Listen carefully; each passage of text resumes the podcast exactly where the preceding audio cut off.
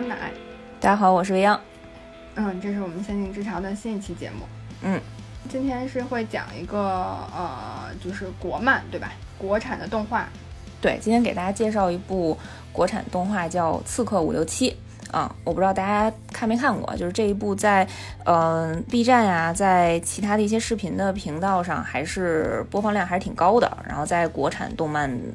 国产动画领域，应该还算是比较有名的一部《刺客伍六七》。啊，它是一八年开播的一部国产的原创动画番剧，它没有漫画啊，就是初始的形态就是动画的作品。然后一九年呢出了第二部，嗯，两部加起来大概一共有二十四集，然后每集大概就只有十五分钟左右。呃，挺短的，就是看起来就是非常流畅，然后整个的画风呢非常简洁。当然，好多我认识的有几个人啊，他会说，嗯，一开始看这部作品的时候会被这个画风劝退，就是为什么呢？就是它这个画风简洁到你有时候可能会觉得有一些简陋、粗糙，就还挺挺，对，还挺特别的，就是粗线条，然后不像那种日式日漫或者美漫那种就是特别精细的那种线条的那种。呃，构构图啊，它就是还挺像简笔画的，然后直接的那种实色的涂色啊，不走那种炫酷风，就比较简洁啊。就当然你看进去还是挺有本土化的特色的，我还挺喜欢的。对，啊，然后主要想介绍它，也是因为这部作品的故事，故事本身讲得很好，然后呃，之前也得过一些奖，然后也是挺著名的奖，它是在。一八年的时候，一八年三月份吧，然后去参加了那个法国昂西国际动画电影节，然后也作为中国唯一一部动画作品入围，嗯，只是就是只入围了啊，但是也是一个挺不错的成绩。然后这个简单介绍一下，就是这个法国昂西国际动画电影节是一个什么什么重量级的，跟那个什么戛纳，就是能吃动画界的戛纳什么。威尼斯电影节那种吗？还是哎，可以，就是它是由国际动画电影协会发起的，然后是世界上四大动画电影节中举办历史最长的，然后享呃享有动画界奥斯卡、动画界戛纳这样的一个声明。嗯，就这样一个顶级的国际动画节。哦哦哦哦，那其实这个奖项这个这个级别还挺，这个电影级的级别还挺高的，就光入围应该就已经很困难了。嗯，就是行业里还是挺认的，嗯，对对对，然后，嗯，所以当时，呃，因为也是跟那个五六七这家出品的公司，呃，有朋友在这个公司里面也比较熟，然后所以一开始呢就关注到了这个作品，后来一看觉得，哎，还真是挺好看的，然后就一直在等第二季，然后一九年第二季出了以后，我就是也第一第一时间就追了，然后还买了它的周边，嗯，然后其实还参与了他们的一些项目了。然后就觉着，哎呀，我就变成了五六七的死忠粉。你看，它叫《刺客五六七》嘛，顾名思义，它是其实讲一个名叫五六七的一个刺客的故事。然后，比如说说到刺客，你觉着是应该是一个什么什么形象？刺客就是一身黑，然后戴着帽子，戴着黑色口罩，然后那个寡言少语，然后基本上，呃，不是，也不能都不能算寡言少语，就是他不说话。对，就他只是要用他的动作，他拿起枪或者拿起刀的那个 来展示。我大概，嗯，对吧？就是一般，就是一般大家认知脑内认知当中的这个刺客，就是因为之前比较熟的，可能像《刺客信条》就这个比较知名的游戏，那里面的刺客就是那种隐匿于人群当中啊，什么闲庭信步，然后取敌将首级的那种。狂拽酷炫屌的那种形象，然后或者就是之前有个动画叫《黑气》，然后它里面有它里面的刺客的形象，基本上都是那种冷酷无情，然后出手特别干净利落，杀人于无形，也是比较冷峻吧？啊，肯定不会是，肯定不是不会说天天打嘴炮，然后天天闲扯吐槽的那种人形象啊。但是五六七这个角色，对，就是他是一个还挺特殊的一个刺客的形象，嗯。这个故事是发生在一个叫小鸡岛的小岛上。哎，你看这岛名就 定了这个作品的基调，就是还是挺幽默的。就真的那个小鸡岛，小鸡岛的那个小鸡啊，对。然后有一个五六七，有一个名叫五六七的理发师。嗯，你看他官方的身份是一个理发师。然后他这个外表是什么形象呢？就是他穿一白帽衫儿，人家都穿黑色，他穿一白色的，特别显眼。那白帽衫后面背后就写了一个特别大的七字儿。就自己的名字，啊，然后头发半长不短吧，大概肩以上，然后但是他平时梳起来，就是立着梳起来一一小揪，然后这样他那头发在那个头顶上就会出现一个小辫子，那个是是三个小叶子的那种形象。我一开始还不知道，我以为戴了一发箍呢。然后有一次他把头发散下来再梳上，我才发现那是他梳起来那个辫子那个尖儿。哎，那其实这个还挺符合他那个理发师的那个身份的，Tony 老师。Tony 老师，对，嗯，得得自己头发长一点，做造型好做。嗯啊，然后面相呢就是倒八字眉，然后是一死鱼眼儿，也挺大的，然后特别重的下黑眼圈儿，你就看着吧，就看着就挺丧的。呃，就挺就是一个挺普通的外貌，然后名字也特别随意。为什么叫五六七呢？就是因为他住在小鸡岛环岛路第五百六十七号，所以他自己给起名就叫五六七了。他这父母也挺省心的。这个名字不是他父母起的，这个就是说到他这个五六七刺客五六七的这个身世了。就是五六七本人呢是一个失忆的状态，他不知道自己是谁，也不知道自己的父母，呃，不知道自己是以前是干什么的，然后要去哪儿。他是当年在，呃，海滩上啊，被一只名叫大宝的蓝羽鸡，真，真是真是一只鸡啊，它不是人形态的，就是这一个蓝色的，特别肥硕的一个一个蓝羽鸡，这品种我也不知道是什么，就被他给救了啊，当时可能负伤了，还挺严重的。那被他救下来以后呢，对，就救下来以后呢，就，呃，忽悠他说。呃，可以带他去斯特国，就是这个剧情里面的一个设定，是一个比较就是富有高科技、技术特别发达的一个国家，去可以带他去那个国家看病，然后能治疗他这个失忆的情况。然后，但是呢，要去这个国家呢，以及要治这个病呢，就要赚很多钱，你得有你得有钱才能去看病嘛。所以呢，大概多少钱呀？哎，也挺贵的，具体我也不清楚，可能得有个几百万吧。啊，然后你怎么赚钱呢？这得这得理多少个发呀？对吧？就是光靠理发肯定也不赚钱的，毕竟他们那小岛上也没多少人，他那生意也不是特好，所以你这得有副业吧，是吧？现在不是大家都讲究得得找一副业吗？斜杠青年，对吧？那大宝鸡就怂恿五六七当刺客，然后为什么让他当刺客呢？就是说他，你看，哎，这大宝鸡我提前说一下啊，他是那个呃。是一个非常有名的配音演员，叫姜广涛，是姜 Sir，我特别喜欢的一个配音演员，他来配的音啊。但是他配音的那个方式是模仿曾志伟啊，对，就是特别特别听完了以后，就特别像曾志伟在说话啊。对，一个蓝色的一个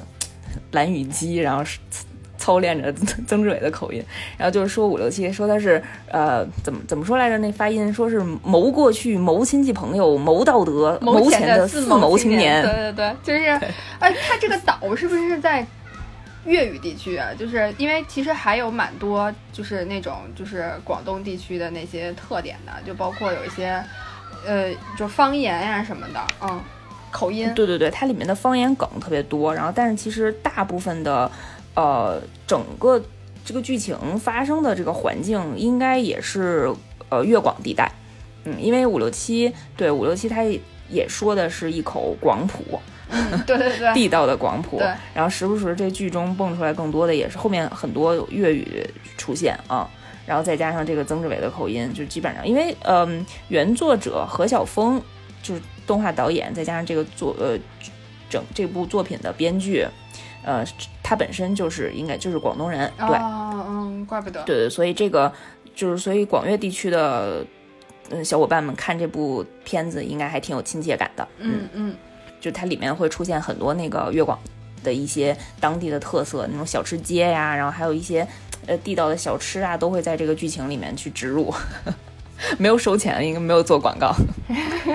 对，就让你感感觉很亲切。嗯，有可能都是作者自己最喜欢吃。哎，有可能，有可能。然后继续说啊，然后那个大宝鸡就忽悠他要做刺客嘛，就说他是一个就是非常出色的四谋青年，非常适合做刺客，然后赚钱快，攒够钱，我咱们就去出国治病，找回记忆。就你听着特别像传销组织。嗯，然后那个对，然后五六七，然后就被忽悠了，反正他也没别的事儿干，也不知道自己之前是谁，之后去哪儿，然后每天都灵魂拷问自己三个问题：我是谁？我去哪儿？谁在打我？然后他本身呢性格又特别懒散，然后就特别像一个街头小混混的样子，然后特别丧，嗯，就是，但是他有一个特殊的技能，就是他特别善用一个自己的剪刀，嗯，嗯，然后他的那个技术技术是以气运以气御剪，就是他不用碰到那个剪刀，就可以让那个剪刀在空中，然后就嗖嗖嗖嗖飞转，然后也可以摆出来各种，呃，攻击的线路，然后就可以从四面八方去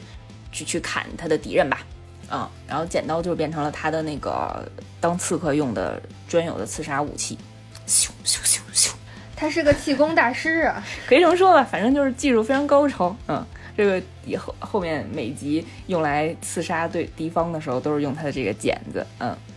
然后但是咱们的那个呃，对，就是因为这其实理发是他的副业啊、主业呢是他这个当刺客。对吧？然后这个大宝鸡，其实这个蓝羽鸡叫大宝的蓝羽鸡啊，盘就盘下了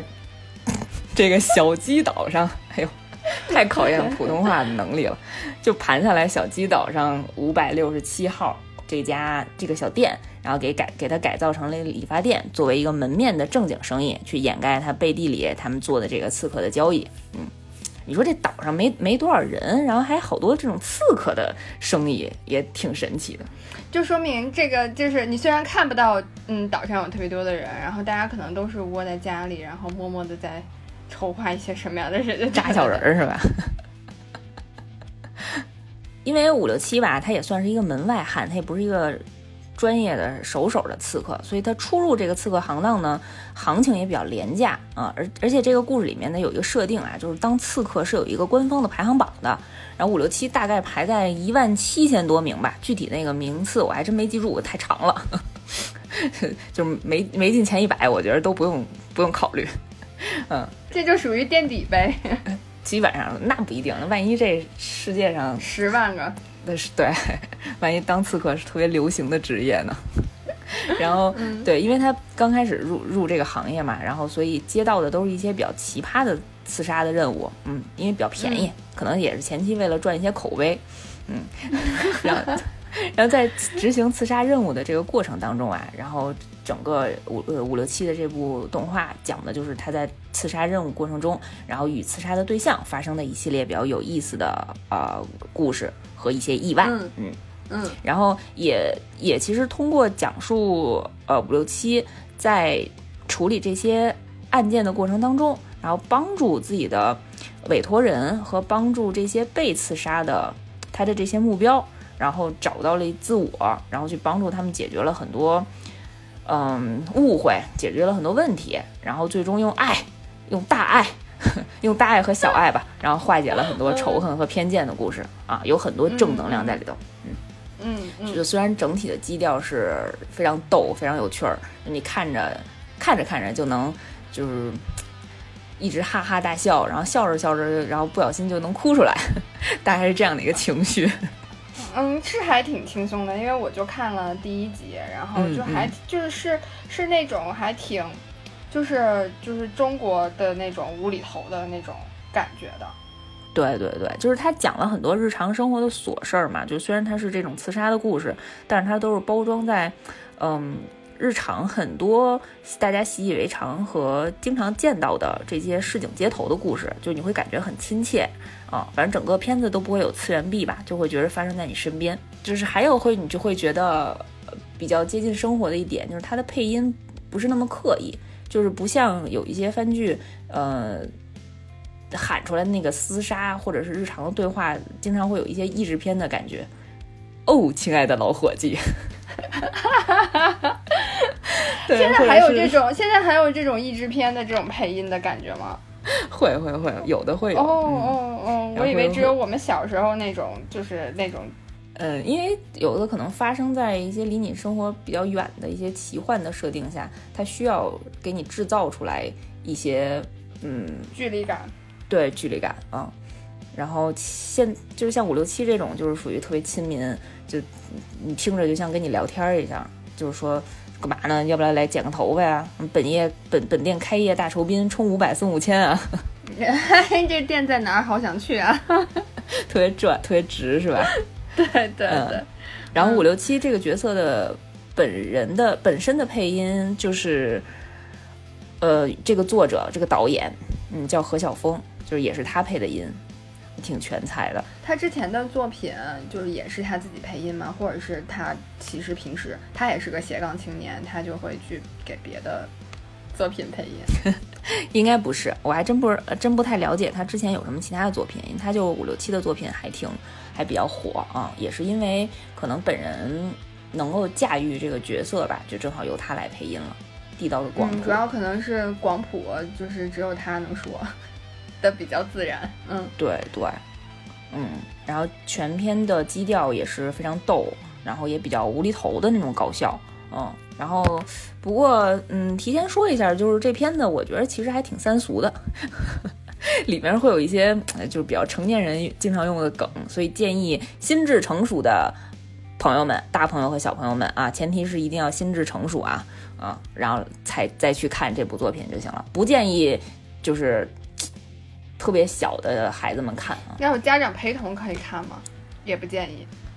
嗯，家长陪同也不建议看，家长看就行了。我举个例子啊，就可能也没有那么三三俗啊，就这不是怕有人跟我抬杠吗？求生欲 就是就是那个那蓝雨姬大宝，然后他为了让五六七在日常刺杀的这些任务当中更顺利，然后他就给五六七配了一些道具。嗯，万能的道具，他给了五六七。第一个道具是一个变身器，万能变身器，就是他用这个变身器就可以，呃，变化成把自己变化成，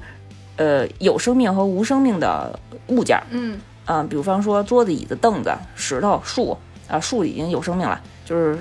没生命的这些物品都可以变。然后像猫呀、狗啊、树啊、水果啊、植物啊这些也能变，然后也能变成其他，嗯，不一样的人人类。嗯。嗯嗯，关键要说的这个变身器叫什么？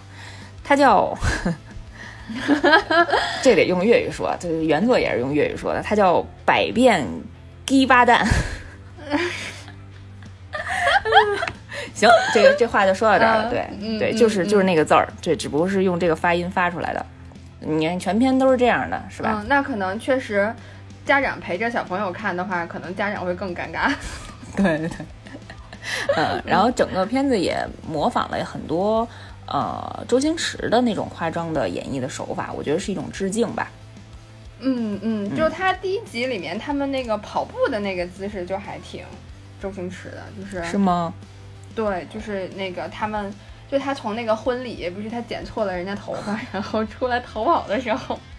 嗯，然后那个逃跑的那个那个姿势，就也有点像周星驰之前里面的有些电影。对对，刚才讲到你说婚礼剪错头发，就大概展开讲一下，其实就是他接到了一个任务，然后让他呢去，呃，也不是刺杀，其实就是说白了，就是一个女生她喜欢的男生娶了另外一个女孩子，然后他就就是去砸场的。对，去砸场，让他去把新娘的珍贵的头发剪掉。然后，但是五六七在婚礼现场呢，看到了新郎和新娘，就是从小到大，就是一点点成长起来，从青梅竹马，最终走到了幸福的殿堂的这一路感人的故事。然后他自己就被感动了，然后 就是自己边哭边说没看过这么精彩的 故事，都被感动了。然后结果就手没控制住，就。把那个新郎的头发全给剪掉了，薅掉了。对，就是那个还挺我我我是觉得他应该是看到那些呃回忆的照片，可能想起了自己，就在想，哎，那我以前是什么样的？对对对对，嗯，就我觉得还是就是整个就是反正从我只看了第一集吧，就我觉得它就会有一些。呃，就是好玩的东西，就是特别搞笑的东西，是它最基础的。然后，但它可能中间也会穿插一些就是小煽情的那种感觉的。嗯嗯，那我就想跟大家分享几个比较喜欢的五六七里面的故事。嗯，主线就不讲了，因为其实现在主线也没有展开特别多。嗯，主线就是五六七的身世啊，就是也挺也挺复杂的啊。然后其实是就是想讲讲他这些稀奇古怪的这种刺杀的任务，然后背后反映出来的一些小道理吧。嗯嗯嗯嗯。然后先挑一个，先挑一个讲啊。哎，这个这这故事上来就挺变态的，特别符合我的胃口。嗯，就是说呢，有一天五六七接到了一个委派，接到了一个任务，然后这个任务呢是来自。呃，小鸡岛上有一个叫纯净小岛协会，有这么一个协会。这协会里头有一个江主任，嗯，大概外貌上看是四十多岁，然后一本正经，就是看上去就特别死板传统，就特别像咱们上学的时候那种，呃，管的特别多，然后也不让学生早恋，然后那个特别严格那种教导处主任那种劲儿，然后就戴一红袖箍。这主任是不是就是他们第一集结尾就是路过那个那个他们租的那个洗发理发店，然后嗯五六七问他说靓女要进来剪头发是那个人吗？呃，好像是，我有点不记得那个片尾的画面了。嗯，反正他这这些都是主要人物啊。就是你后面就会发现每个人背后都有很深的故事，嗯，但是这一集刚开始的时候呢，就先有这么一个刚才讲了，是这么一个死板的呃死板形象的这样的一个女性江主任。这个江主任呢，有一天呢就委派五六七呢去刺杀村里的一变态。这变态有一癖好，就是专门收集人的内裤。这五六七之前调查过，所以他呢就使了一个招儿，他不是有之前有一个。百变鸡巴蛋嘛，他就把自己变成 变成了一条白色的内裤，然后就躺在躺在大马路上，躺在大马路上。他变身白色内裤是要为了配合自己白色的帽衫吗？哎，对，可能是那个同色款比较好变。然后对，就这不是就是诱诱敌心理嘛，就把自己当成一人质呗，说白了。然后哎，正好那变态有一天遛弯儿。就走过这条路，就看见五六七了，然后特别新鲜，哎呦，发现哎呦，哎，路上捡一内裤，哎，特高兴，嗯，然后特别开心，就偷摸给带回家了。然后五六七等于跟他回家嘛，一进家门啊，发现嘿，这不得了啊，就他们家墙上挂的全都是内裤，但是不是就不是直接挂上的，就是你每条内裤还都给裱起来，就放在一个画框里。啊，就弄得特别规整，就跟小女孩做一首饰或者做一个特别精巧的那个呃刺绣一样，就给框起来。就把内裤当艺术品了，收藏了。哎，就真是当艺术品了啊！然后还就是比如说你给贴一墙，然后中间还给穿上线啊，就可能这个色系的，然后那个色系的，这款式那款式，然后全都不一样，就特别像艺术家一样，就给装。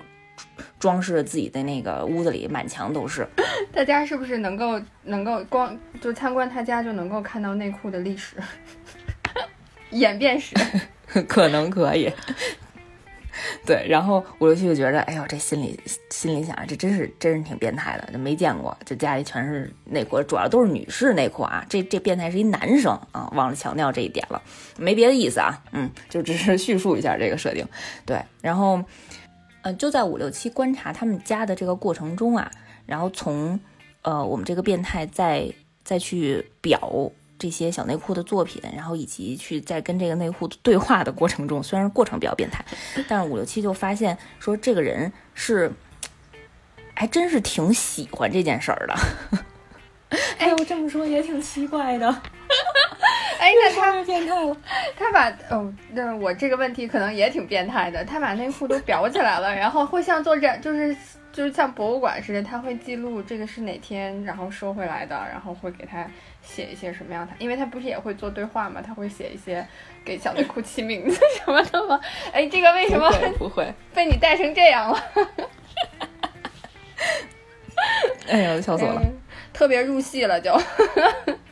那个五六七呢，就趁着这我们这变态男弯腰在抽屉里找道具，那他他想把那个五六七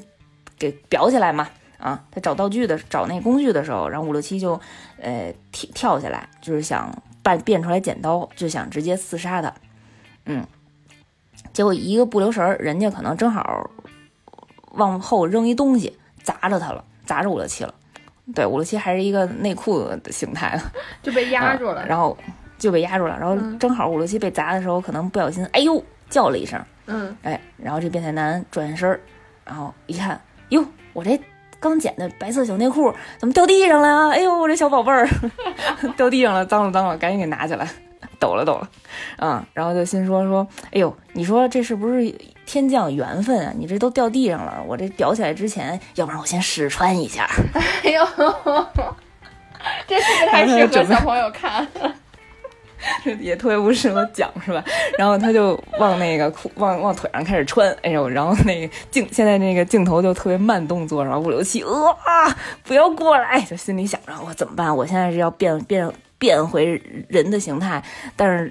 就是说白了，你被人家抓在手上啊，你要变回来就肯定被人制服了，那怎么办呀？我这要不然忍一下。然后那就看那一点点往上提，那慢动作，然后五六七内心非常纠结，我怎么办？怎么办？这实在是忍不了了，要不然我还是变回来吧。就是在千钧一刻、千钧一发之际，门儿推开了，就是这我们这变态男的大门被推开了，然后发现江主任又带了俩，呃，算是什么呢？他这个。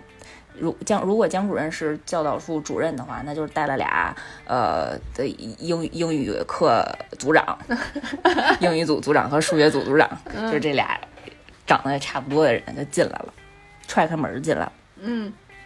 然后就跟这人说，呃，你这个变态犹如我们岛上的这些风貌啊，我们必须烧光了你的这所有的这个家产，然后把你赶出去，就准备点火。嗯，然后我们这变态男呢，就是你看上去啊是那种特别粗犷粗，哎，这词儿念什么呀？是粗犷还是粗犷啊？粗 犷粗犷，瞧 我这没文化的。对，就是外形看上去特别粗犷那种硬汉，但是其实内心特别纤细。就这个时候，他就哐当给我们这江主任跪下了，就跟他说：“你可以惩罚我，但是你千万不要烧我这些我这些宝贝啊！我这些都是艺术。”嗯。就开始求饶，然后江主任不干，江主任说：“你这有伤风化，你这真的太不入眼了啊！这都什么玩意儿啊？啊，赶紧烧掉，烧掉！就就就开始点火，准备点火。呃，就在点火，马上就要烧到我们这些内裤的时候，啊，五六七这时候就变回人形了，然后直接把我们那个点火那个引擎直接剪断，然后这个时候他就站挡下来了，相当于就挡在我们这个变态男前面，就跟江主任对峙，嗯。”就问他说：“哎，你不是派我来了吗？你怎么自己来了？”然后江主任就直接说：“我一看你就不靠谱，你看果然 你根本就下不去手。对我就都我都怀疑你跟他是同流合污。嗯，然后像你们这种人啊，我们就应该都给你清清楚点啊，不适合我们这种纯洁纯洁的小岛。”然后五六七这时候呢，就跟江主任说：“说我不懂你为什么非得要。”赶他走也不懂为什么你让我来刺杀他，就是有的人呢喜欢收集玩具，有的人呢喜欢收集卡带，有的人喜欢收集娃娃，还有人呢为了收集呃《水浒一百零八将》吃了很多小浣熊干脆面呢。哼但是这个人跟我一样大吧？应该 这个 对，就是有很多童年回忆是吧？对对。但是单单这个人只是喜欢收集内裤而已，但是这个人的内裤呢？据五六七自己的发现，就自己的了解，嗯，既不是偷的，也不是抢的，嗯，他没干什么坏事儿，他捡的，他都是捡的，都是别人不要的，啊，这也有有错吗？是吧？他把这拿回来，好好保养，好好保存，还给裱起来，都当成艺术品，自己在家欣赏啊，是吧？他又没拿出去，他又没穿着女士内裤出去给人展示，这有什么错吗？就是。提出来这些灵魂的问题啊，嗯，就是他想表达的，就是每个人都有自己特别奇怪的这些爱好，他也没有伤害到别人，有什么不妥啊？就提出来这样的反问，嗯，但是故事里的江主任是站在就是比较固执、比较死板、比较保守的那一方的，所以五六七呢就跟我们的江主任打起来了。就是主任这波呢，因为有三个人，战斗力还特别惊人啊。江主任也有也有也有武功啊。我以为只是一个普通的主任，哎呦，超能力也可强了，还有有什么什么归归气功波，可强了。这后面都后面有好多那个精彩的环节，江主任背后也有故事啊。但是在这段戏里，就是讲五六七跟江主任打，占了劣势，就是呃是是是马上就要被打败了。这段动作打戏还挺好看的啊，就是这。戏行云流水，整个画面非常流畅。我也不会说，大家自己去看吧。结果呢，五六七就是打不过，那打不过怎么办呢？五六七说不行，我要放大招。哎，于是他就把裤子脱了。这怎么还大声喊着耍赖呢？对，大鹏展翅，还有口号。对。然后又把裤子脱了，然后哎呦，然后你知道，就是江主任那波人，就是属于可能应该可能没见过什么世面，然后哪能哪哪看得了这呀？我赶紧 丢下手中武器挡脸挡眼睛，哎呦不行，然后就败下阵，然后一下就被对，一下就被五六七制服了，然后江主任他们就撤了，撤退了。嗯，然后这一仗呢，就五六七，就算五六七赢了吧，啊，就解救了我们这可怜的呃变态男，内裤内裤男。对，但这事儿后面还是有一个挺好的结局的，就是我们这个这个内裤男呢，呃，逐渐把他的这个爱好呢。发展成了一个正当的行业，就是慢慢的，他就是通过这个收集不同款式别人丢出来的这种不同款式的内裤，呃，逐渐成为了一位内衣设计师。哦，就是通过研究这一点啊，就发现里面的一些，发现了美和时尚，然后慢慢的就开始自己设计，然后最后在这个岛上就成为了一个知名的内衣设计师。嗯嗯嗯，嗯，这个还挺正能量的。最后还挺拔高的，是吧？就是虽然前头就特别特别三 三俗，对。然后我当时看到这儿的时候，就想起来我以前看过的一个少女的漫画啊，那个那个作品名字叫《高英兰高校男子公关部》，嗯，简称英兰啊。然后它里面呢有一个角色叫哈尼前辈，是一个特别可外形特别可爱的一个小男孩儿。但是呢，他们他们世家呢都是属于那种家里都是大壮，然后就是家族特别彪悍，就所有人都是跆拳道什么十段啊。然后本来他自己也应该是这样的一个形象，但是偏偏呢他自己特别喜欢一些可爱的东西，然后把自己打扮的也特别可爱，嗯。然后但是后来呢，经常被自己的父亲啊，然后被自己家族的同胞嫌弃，然后然后口口碑风评也不是特别好，然后他慢慢就摒弃了自己以前的这些爱好。然后后来是另外一个。呃，我们的这他那个作品的主角徐王环，然后有一次在跟他聊天的时候，那段剧情还挺挺打动我的。他就跟哈尼前辈讲，就是说，呃，真正的男子汉，真正内心强大的人，不是说压抑着自己，压抑着自己的本身的喜好而去表现的很坚强，而是知道了自己真正喜欢什么，而不受外界影响的敢于面对和接受它。嗯，说白了就是做自己啊，对，然后你。能够真正用双手保护自己喜欢的东西，就虽然你喜欢的东西可能跟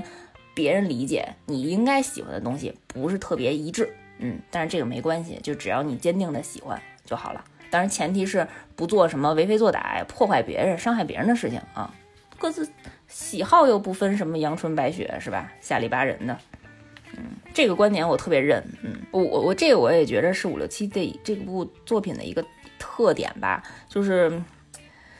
嗯，他讲的故事你不能单纯的用对和错来去形容，嗯，就他只会只是会让你在特定的情况下去思考一些问题，嗯嗯嗯嗯，我觉得这个就是这部片子里想要让大家思考的很多点。嗯，哎，我发现你就是喜欢的跟你推荐的片子，就是不管是漫画还是番剧，就都有这个特点。就是都是有很大的思考空间，嗯嗯，因为谁都不喜欢直接听道理嘛，都是抛出来一个问题，然后大家就是可能剧里面的不同的人物就代表了不同的立场，然后有这些思想的碰撞，然后你就会，一，你你观众就会在这个作品里看到自己的影子，嗯，你可能喜欢某个人，就是因为他代表了你的一些想法啊，但是这些想法我们也。不直接判断是对和错啊，剧情里面也不会直接判断说这个人是正义还是邪恶啊，就都会有不同的角度去诠释。嗯，好作品一般都是这样的。所以五六七它就是每一集会讲一个这个他接的这个刺杀的接单的这样的一个故事，对吗？对对对，然后每一集也会嗯引出来这样一个让大家日常可以去思考的问题吧，嗯。然后可以可以再讲一个，我就是想问，如果他就是因为刺客不是，就是之前看别的影视作品，就是教刺客不能有感情嘛，这样的话会影响他执行任务嘛。然后那我就想，就是如果五六七是带着自己的感情，然后他有独立的思考去执行任务的话，他到底能够执行完成多少任务？什么时候才能够攒够那几百万？我理解，你问到了这个剧的精髓。我理解就是像这种情况，他应该是收不到钱的。对这个剧，我跟你说，从头到尾五六七就从来没有完成过任务，就是世界上呃最有感情的刺客，我给他贴几个标签啊，最有感情的刺客，嗯。呃，永远也完不成任务的刺客，嗯，特别贫的刺客，每天每天穿着打扮都特别夸张的刺客，那就五六七了。嗯，那你给我们再讲讲其他的他没有完成的任务。嗯。嗯，行，再讲一个，再讲一个，就是这个故事本身还挺有争议的，就是话题度还挺高的这个这个内容。嗯，是嗯，这个故事上来就讲呢，五六七又接到了一个任务，去刺杀一个老太太。然后他刺杀之前都得先观察一下，所以呢，他就埋伏着，就变成一井盖，然后看遥远的地方观察这老太。这老太干嘛呢？她路边卖橘子，嗯，就是吆喝，哎呀，卖橘子，甜过初恋啊，特别好吃，是吧？嗯。然后这时候路上走过来了一个小年轻，然后就问说：“那个，呃，阿姨，这橘子怎么卖呀？”老太太说：“你先尝尝，不不甜不要钱，你先尝尝。”然后这。小年轻就吃了吃了一半，说：“嗯嗯，不好吃，不要了。”老太太说：“你别废话，二百啊！你刚才吃这橘子二百，二百一个，赶紧给拿钱。”然后这小年轻说：“哎，我不要，这么老贵，二百一个，我不要，不要。”你看这老太太干嘛呢？直接就地倒下，然后抱着自己腿，然后来回打滚儿，说：“哎呦！”你给你给我摔倒了，你给我弄摔倒了，碰瓷儿呢这是？嗯，对，嗯，你还买抢我橘子，然后还不给钱，嗷嗷在那儿叫，然后路上人越来越多，然后就开始碎碎念说：“我这小年轻干嘛呀？啊，这欺负老人。”然后这小年轻压受不住这压力，然后好多人盯着他，然后算了算了算了，我都买吧，嗯，然后把这橘子都买走了。你想二百一个，这一趟得花四千块钱。一个月工资出去，然后老太太就收拾东西回家了，然后心边边走边碎碎念，还说呢：“哎，今儿收获够多的，回去给我孙子买点好玩具。”嗯，然后五六七就心想说：“哎，这老太太死有余辜，嗯，就觉得她是应该是一坏人，嗯，这目标成立，这任务可以接。”然后他就变成了，啊，他就尾随着这老太太往前往家走，嗯，然后这个时候呢，发现老太太还挺警觉，然后突然之间一回头，然后五六七来不及躲啊，就直接变身变成了一纸箱，老太太开始拿那拐棍戳他，就看这是是不是有人跟踪我，真的假的，嗯，戳半天发现这纸箱没动，啊，准备走了，然后五六七长舒一口气，觉着，哎呦，逃过一劫，差点被发现，然后这时候呢，突然就发现那个，因为他是。呃，五六七人身变的啊，嗯，变成了一纸壳，然后突然这老太太回来了，然后开始把这纸壳开始折叠，就咔咔咔，嘎嘣嘎嘣的，就是五六七那腿啊和那胳膊就全都 折翻折起来，然后老太太折完了这纸箱装兜里说，哎，又能卖五块钱，当废品卖了，拎着走了。这什么玩意儿？这纸壳这么老这么老沉？我那时候五六七就已经被撅折了，我看这段的时候特别逗，嗯。后来呢，就发现这老太太没回家，干嘛去了？接孙子去了。就那五六七等于说就装袋儿里，自己还是一残破的纸壳，跟着老太太走到校园门口。嗯，五六七太敬业了。哎，真是当为为赚点钱也挺不容易的，当这刺客。那到学校门口了呢，然后五六七就发现老太太要接他孙子。然后中间还有一段啊，我们就跳过了，就是他变回来了，然后准备暗暗藏着啊，跟老太太其实已经打了一架了，没打过。然后这时候，那个学校放放学铃声响起，孙子出来了，老太太也顾不上打五六七，直接就奔向孙子。啊，老太太也会武功啊，就也也有超能力啊！哎呦，让我给跳过这段，就是老太太先跟五六七打了一架，嗯，五六七本来想暗算他，然后结果暗算失败，没想到这老太太武力还挺强啊，打不过。然后老太太刚要刚要给五六七致命一击的时候，就是。学校放学铃响了，孙子出来了，孙子出来了，嗯，老太太顾不上了啊，可谁跟你这嘚瑟呀？赶紧接孙子回家做饭去了，嗯，然后就去接他孙子，然后五六七一看，他接那孙子，他见过呀，就是五六七见过了，就想了一下，说，哎，前两天有一个男的带着他孩子来我这店里剪头发，然后跟他说，我有一任务，让你刺杀一老太太。就是眼前的这老太太，五六七这心里一算，如果这个小孩儿是他孙子的话，那给他派任务的，那不就他是那不就是他儿子吗？嗯，一下他明白这利害关系了，就知道这个互相之间这身份是什么了。然后这个时候吧，嗯，镜头呢就切到了在不远处，我们这大宝这块儿，就这蓝羽鸡大宝鸡，嗯，大宝鸡拿了一个弓箭，就心说说五六七呀。下不去手，啊，武功呢估计也不够没没人家厉害。说，对，就大宝鸡说白了就是准备放暗箭，说人类啊最大的弱点就是情感啊，我要利用这一点，我这刺杀任务肯定能完成。于是他就准备放箭，目标不是老太太，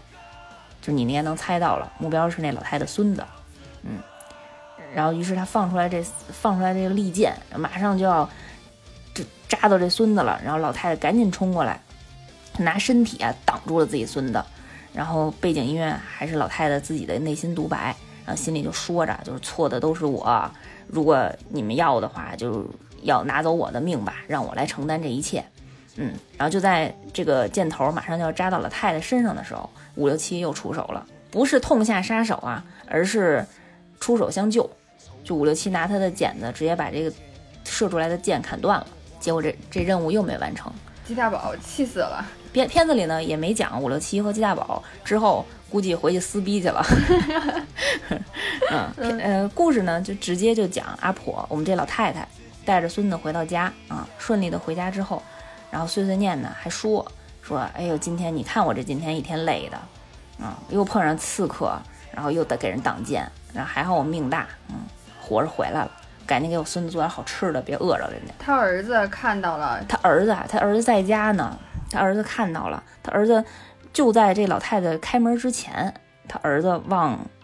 抽屉里藏了一东西，是什么东西呢？原来是一份意外死亡保险，受益人是他，受益人是儿子，嗯，没没再多说，但是其实来龙去脉大家也都清楚了，这集就结束到这儿了，什么也没说，什么结论也没给。留给大家的全都是特别浓烈的思考，呃，然后你就你就看那弹幕和评论吧，嗯，说什么的都有啊，反正就是因为这个怎么说呢？这个老太太前面也表现出来了，她其实不是一个不能不能是一个纯粹的好人，对吧？然后但是她对她儿对她孙子真的是非常的非常好的啊，就已经好到一种溺爱的程度了，对吧？然后但是好多人就会讲，就说这个溺爱也不是正常的一个爱，然后这一家子一家子人可能。都是脏心眼儿，啊，也有人评价说这是隔代亲，啊，等等等等吧，就是她确实引发了很多的很多角度的讨论，嗯嗯嗯嗯嗯，我觉得比较比较有意思的一个观点就是说，呃，就是可能是有错的人，但是也有自己要守护的东西，我们不能因为他的某一件事去定义这个人的整体吧，嗯，其实就很像，很像。就是说的那个坏人也会做好的事，好人有可能也会做一些，有时候也会做一些坏的事，就是你也没有办法去。其实立场不一样。嗯嗯，就是你也没有办法去定义他到底是一个真是一个好人还是一个坏人。就是人还是挺复杂的一个动物。讲一个非常感动的，这集讲的什么呢？这集讲的呢是一开始的时候五六七。去刺杀一个十三岁的美少女，叫可乐。你就看这可乐啊，就特可爱，就是属于真是那种青春活力，然后小短发，紫色的小短发，还有那种粉色的小挑染。然后好多弹幕说那个特别像呃小马宝莉里面的紫月，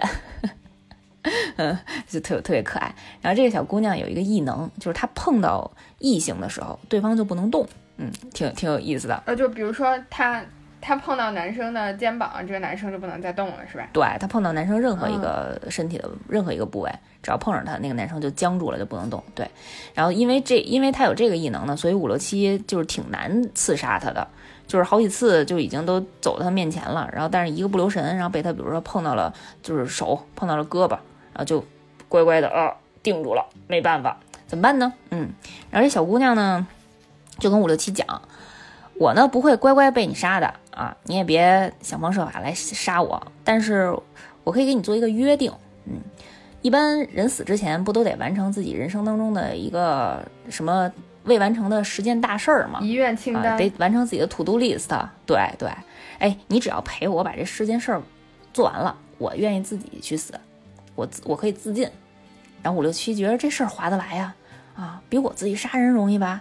嗯，而且我这不是也杀不了你吗？嗯，再加上我这理发店的房租就该交了，我这赶紧得需要接一活儿啊。嗯，对，然后特别爽快就答应了，然后开始陪这小姑娘。小姑娘遗愿 list 里头都有什么呢？第一件事儿，一口气喝完大瓶可乐，可能那一点五升的那个可乐瓶吧，就她要挑战用吸管一口气全喝完。然后五六七就陪着她，俩人一块儿滋溜滋溜就是吨吨吨就喝完了，嗯，特别爽。打着饱嗝的往开始往前走啊。然后第二件事儿呢，小姑娘写的是站着去厕所，啥叫站着去厕所？就体验一下，男生就是体验一下站着上厕所啊，就去男厕站着上厕所，嗯，也挺挺犀利的。小十三岁小姑娘嘛，可能就感受一下大千世界无奇不有的这种嗯啊，体验一下。对，然后第三件事呢是裸奔。啊，在自己心愿上的裸奔，最后的结论呢是让五六七裸奔，然后自己对可能可能临临要裸奔的时候不好意思了，然后赶紧给自己那心愿 list 改了一下，加俩字儿是看人裸奔，嗯，就让五六七裸奔这事儿又结束了，又打了一勾儿。然后第四件事呢是拿针扎护士，让他们躲起来。然后在一个病房里，那那护士刚给病人打完针，然后又他们就偷了好几个针，然后咻咻咻扔到哪个护士身上，嗯，就就扎扎护士，然后结果那护护士被护士发现了，然后哐哐哐追着他们揍啊，又打了五六七一顿，五六七特惨啊，嗯，然后干完这事儿呢，然后就开始后面还有一些那个比较奇葩的一些心愿啊，比如说比如说那个吃米其林三星的餐厅，然后暴暴揍暴揍渣男。这渣男其实也是这小姑娘前男友啊，啊，十三岁就有前男友了，对，嗯，比较比较开放自由吧，这个小岛，对，还有什么骑狮子、什么跳伞，就等等啊，就是一些比较有意思、比较好玩的一些极限运动啊什么的，他都反正尝试了一番，就干完了这几件大事儿。嗯，干完大事儿呢，太阳基本上也落落山了，就一天都干完了。啊，这么快，这么迅然后小姑速，娘，哎，故事故事剧情需要，一集讲不完了，要不然。嗯，然后小姑娘呢背着手，叉着腰，嗯，看着远方，夕阳西下，那景色特别美。然后就跟五六七说：“我不想死了。”然后五六七说：“哎呦，你这怎么不说话不算数啊？我都陪你干了这么多糗事儿了，你说不死就不死啊？不行，赶紧赶紧赶紧去死！”然后小小姑娘就说：“你看我这么天真活泼、浪漫，长得又这么好看，我这么又这么年轻，我为什么要去死啊？”啊，五六七说：“嗯，那不行，咱俩约定好了，你赶紧的，我这还得交房租去呢。”然后小姑娘就问他：“ 那你知道谁谁让你杀我的吗？你知道委托人是谁吗？”然后五六七就说：“呃，作为一个专业的刺客，我是不会 告诉你我的委托人是谁的。”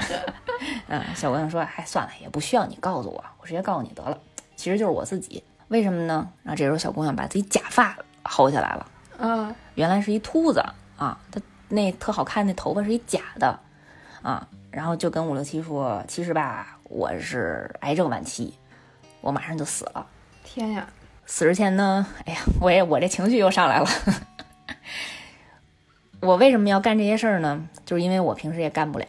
我就打算轰轰烈烈的去死。我得先把我想干的这些未完成的遗愿都满足一下嗯啊。然后我们这个时候这个动画的画面还挺感人做的，就就是用那种蒙太奇就是倒叙的方式，就是解释了一下为什么有这些事儿啊。因为在医院天天吃的都是那个呃白米饭啊，嗯特别清淡的病号餐，他就特别羡慕小朋友都能喝可乐啊，吃那些垃圾食品嗯啊，所以他的心愿 list 有喝可乐。然后，嗯，天天都是被护士打针，一天打三次吊瓶儿，嗯，特别疼，所以他心愿 list 里头是扎护士。扎护士，嗯对，然后去米其林餐厅也好，然后揍自己的那个前男友也好，因为前男友是当着所有人的面儿把他的假发拿掉了，就这样他的同学都去嘲笑他啊，就他记了这个小仇啊。啊然后米其林餐厅也是因为就是平时也吃不上这些好吃的，然后也特别羡慕朋自己的同学，然后经常被父母能够带去去去去游乐园骑狮子，然后去公园去玩跳伞，去吃米其林等等的这些心愿，都是自己没有平时没有办法实现的。嗯，想在自己死前把这个 list 完成，然后也特别感谢五六七陪着自己走过了最后这一段一段路，嗯，然后就跟五六七说，算了，我还是我说我不想死，是因为我对这个世界还是保留着热爱的，我实在是下不了手去自杀，嗯，要不然还是你来吧，你都接完接了接接了这活了是吧？嗯，我也交了钱了，然后五六七呢就开始以期遇遇遇剪，把这剪子扔出去，剪子在空中咻咻咻咻转了一圈，又回来了，啊，也没扎着这小姑娘，五六七就长舒一口气说：“哎呀，你看我这技术吧，就是这么不熟练，这么近我都没扎着你，是吧？嗯，我也不打算再使第二招了，啊，但是钱呢，我是会收的，我可以给你介绍一神医，没准能治好你的病。嗯，这一集就结束了，啊，又没完成任务，对，然后反而还救了一个人，还还还是挺感人的，又救了一个人，对。但是我们这姑娘最后活活没活下来，病治没治好，现在还不知道。嗯，就是讲五六七带她去看病了。嗯，希望吧，希望故事嘛，童话故事都是有美好的结局，就希望大家都有一个美好的，嗯，比较美好的结局吧。Happy ending。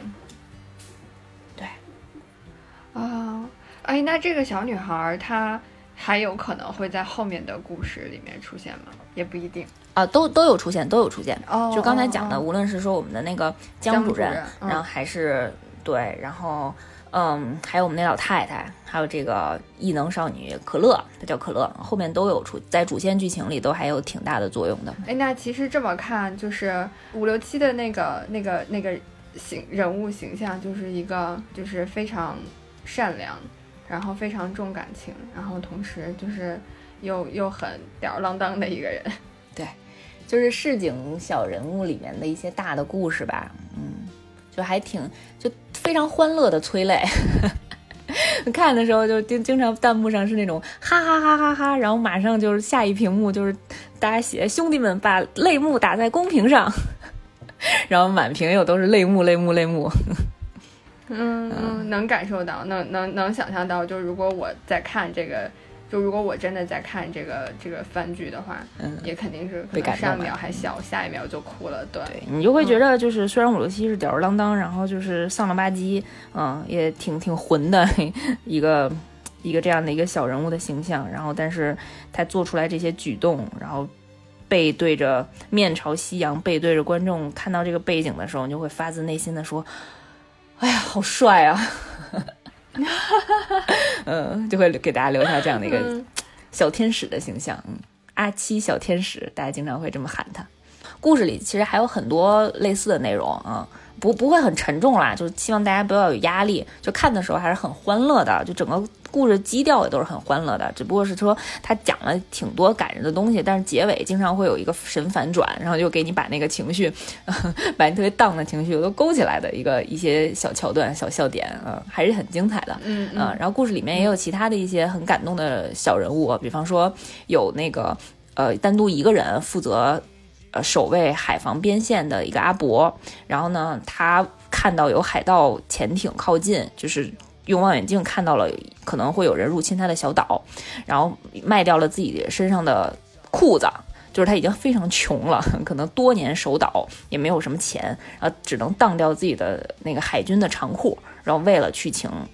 海五六七去刺杀那个海盗船长，哇，有这样的嗯故事啊，嗯，然后还有还有去讲那个蓝雨姬大宝他为什么变成了这样一个特别牛逼的 这样的一个前科，他自己身后也有一些非常感人的故事啊，跟自己的同伴曾经出生入死过，嗯嗯，有一还挺丰富的，就我觉得他那个十十五分钟的那个长度还挺好的，应该是还挺挺容易就呃一直看一直看看到，就特别快就应该能补完这第一季。嗯，节奏很紧凑，然后故事也挺饱满的，一口气就能看完。对，嗯，然后，嗯、值得一提的就是五六七这个本身的这个主角吧，嗯，他不是失忆嘛，就是他其实在这个片子第一季的第一季当中，其实就已经呃说到了，我们这就不算剧透了，就是呃他本身呢是一个武力特别超超群，然后嗯、排名是第一位。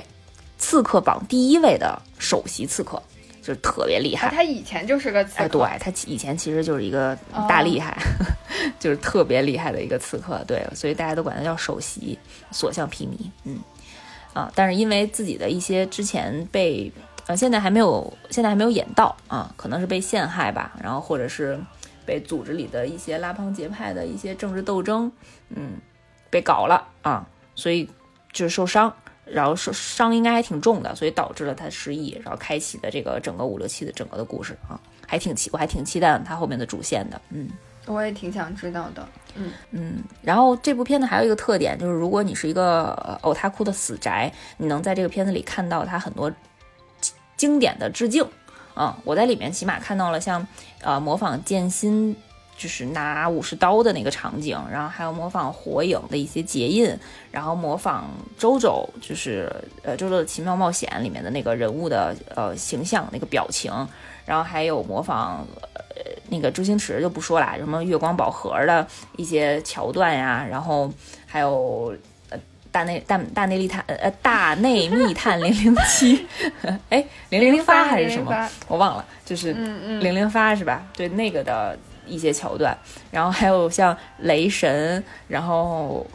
里面还有一只名叫汪峰会弹吉他的狗，就是汪，就是那个汪星人的汪嘛，就本来也是那个汪，然后疯是疯子的疯，嗯，就名字叫这个的一只狗，特别逗，嗯，有很多致敬经典的那个死宅能看懂的这些梗，然后那个我们录节目之前，然后说想唱歌来着的，因为。整个五六七这个呃动画，它的两代的片尾曲我都还挺喜欢的，嗯，作为一个结束吧，给大家哼两句，嗯，唱的也不好，不要砸我。搭飞机坐火车去哪里都好，我都觉得精彩。清蒸鸡、白切鸡，不同的做法，我都各有所爱。他喜欢听小清新。他喜欢金属摇滚，这首歌其实并不好听，但我始终要唱下去。这个世界是多么神奇，我竟然遇见了你。无论你样子是多么怪异，每一天还是想看见你。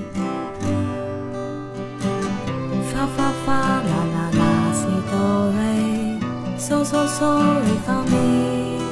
re mi fa fa fa fa mi re la so 这个世界是多么神奇，我竟然遇见了你。无论你样子是多么怪异，每一天还是想看见你。